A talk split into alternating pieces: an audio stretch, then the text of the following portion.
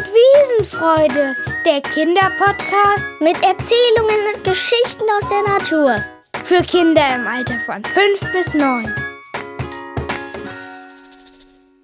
Ihr hört jetzt die Geschichte Waldbrand von Friederike aus der siebten Klasse.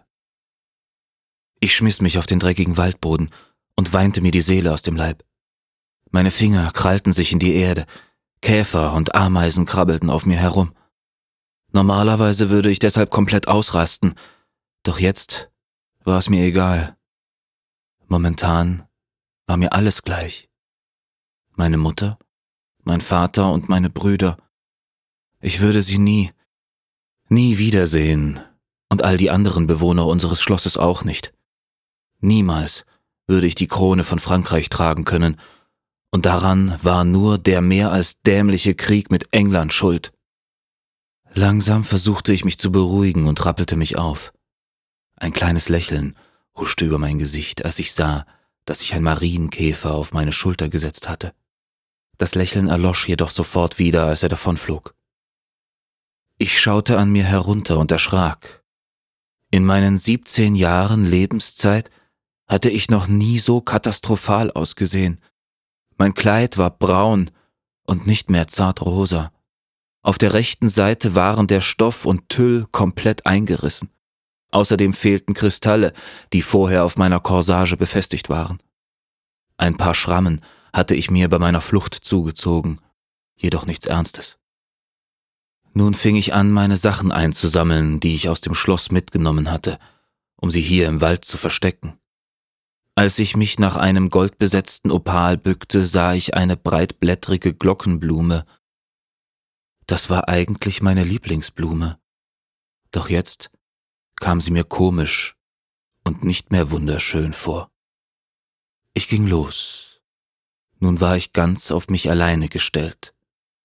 Mein Vater, der König, meine Mutter, die Königin, und meine fünf Brüder würden in den Krieg ziehen und dort jämmerlich zugrunde gehen. Wir hatten keine Chance, den Krieg gegen England zu gewinnen. Vor einer großen, breiten Eiche blieb ich stehen und holte meinen Schmuck hervor. In der Rinde klaffte ein großes Loch. Das musste ein Buntspecht gewesen sein.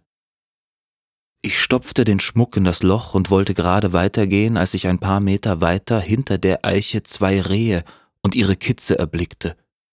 Sie sahen so friedlich aus, wie sie da zwischen den Gänseblümchen, Vergissmeinnicht und Weidenröschen standen. In dem Moment wünschte ich mir von ganzem Herzen, dass es in unserem Königreich genau so friedlich zugehen würde. So war es nun mal leider nicht. Als die Rehe mich bemerkten, liefen sie schnell davon.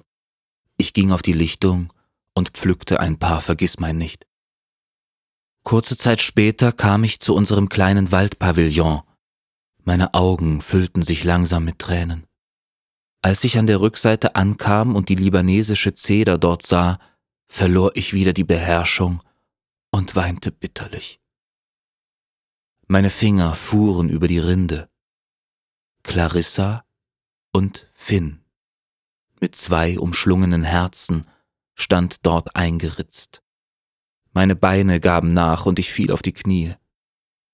Ich drückte die Vergissmein nicht an meine Brust und legte sie behutsam auf die Wurzeln der Zeder. Finn war mein Freund. Er war wundervoll, blond, braune Augen und sehr viele süße Sommersprossen. Damals meinten alle, dass wir voll gut zusammenpassten. Er, nett, süß, lustig, liebevoll und manchmal ein bisschen aufgedreht.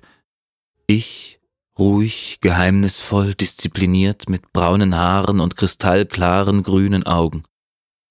Hier an diesem Baum haben wir uns zum ersten Mal getroffen. Drei Monate später haben wir unsere Namen in die Rinde geschrieben. Es war Vollmond. Wir hörten einen Wolf heulen, und es war so romantisch. Vor einem Jahr ist Finn bei einem Reitunfall ums Leben gekommen. Eine Welt brach für mich zusammen. Instinktiv griff ich an meinen Hals. Dort war meine Schwanenkette mit einem roten Rubin in der Mitte. Finn hatte sie mir zu meinem siebzehnten Geburtstag geschenkt. Ich würde diese Kette bis zu meinem Tode tragen. Nun nahm ich die geheimen Briefe, die mir meine Mutter in die Hand gedrückt hatte, bevor sie mir befahl zu verschwinden. Mit den Briefen in der Hand stand ich auf und überlegte, was ich damit anstellen sollte. Einen kurzen Moment lang spielte ich mit dem Gedanken, die Briefe zu lesen, bevor ich sie vernichten würde. Mich würde nämlich brennend interessieren, was meine Eltern in diesen Briefen zu verbergen hatten. Diesen Gedanken verwarf ich jedoch sofort wieder, denn meine Eltern werden ihre Gründe gehabt haben, diese Briefe und Geheimnisse für sich zu behalten. Außerdem schnüffelte ich nicht gerne. Ohne großartig darüber nachzudenken, zerriss ich die Briefe kurzerhand in tausend Einzelteile und warf sie in alle Himmelsrichtungen. Plötzlich hörte ich mehrere Waldkäuze und Uhus. Als ich mich umdrehte, traf mich der Schlag. So schockiert war ich noch nie in meinem Leben. Anscheinend war außerhalb des Waldes der Krieg ordentlich in Action, und irgendwie mussten es die Soldaten geschafft haben, den Wald anzuzünden, denn der brannte jetzt lichterloh. Ich nahm meine Beine in die Hand und wollte um mein Leben rennen, kam jedoch nicht weit. Vor mir auf dem Waldweg versuchte auch ein Igel dem Feuer davon zu laufen. Den habe ich nicht bemerkt und bin über ihn gestolpert. Diesmal jedoch schlug ich mir beim Aufprall heftig das Knie auf. Ich ignorierte den stechenden Schmerz, der mir durch alle meine Glieder fuhr und rannte los. Nach etwa 200 Metern versuchte ich nicht nur den Schmerz von meinem Knie zu missachten, sondern auch den, der von meinen Lungen ausging. Seitenstiche hatte ich schon immer gehasst. Neben mir bemerkte ich die anderen Waldbewohner, die ebenfalls auf der Flucht vor dem Feuer waren. Fast alle waren schneller als ich. Langsam wurde es hinter mir immer wärmer, und ich versuchte noch schneller zu laufen, doch es ging nicht. Das Feuer kam nicht nur von hinten, sondern von vorne und links und rechts. Ich schloss die Augen und fiel rücklings ins Schwarze. Freut euch schon heute auf die nächste Folge von Waldzauber und Wiesenfreude.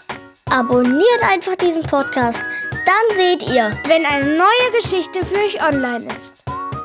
Mehr Informationen zum Schreibwettbewerb des Landesjagdverbandes Schleswig-Holstein könnt ihr, eure Eltern oder Lehrer auf der Homepage www.mitpapier und Bleistift.de finden. Dieser Podcast wird unterstützt vom Deutschen Jagdverband e.V. Bis zum nächsten Mal. Wir freuen uns auf euch. Ende.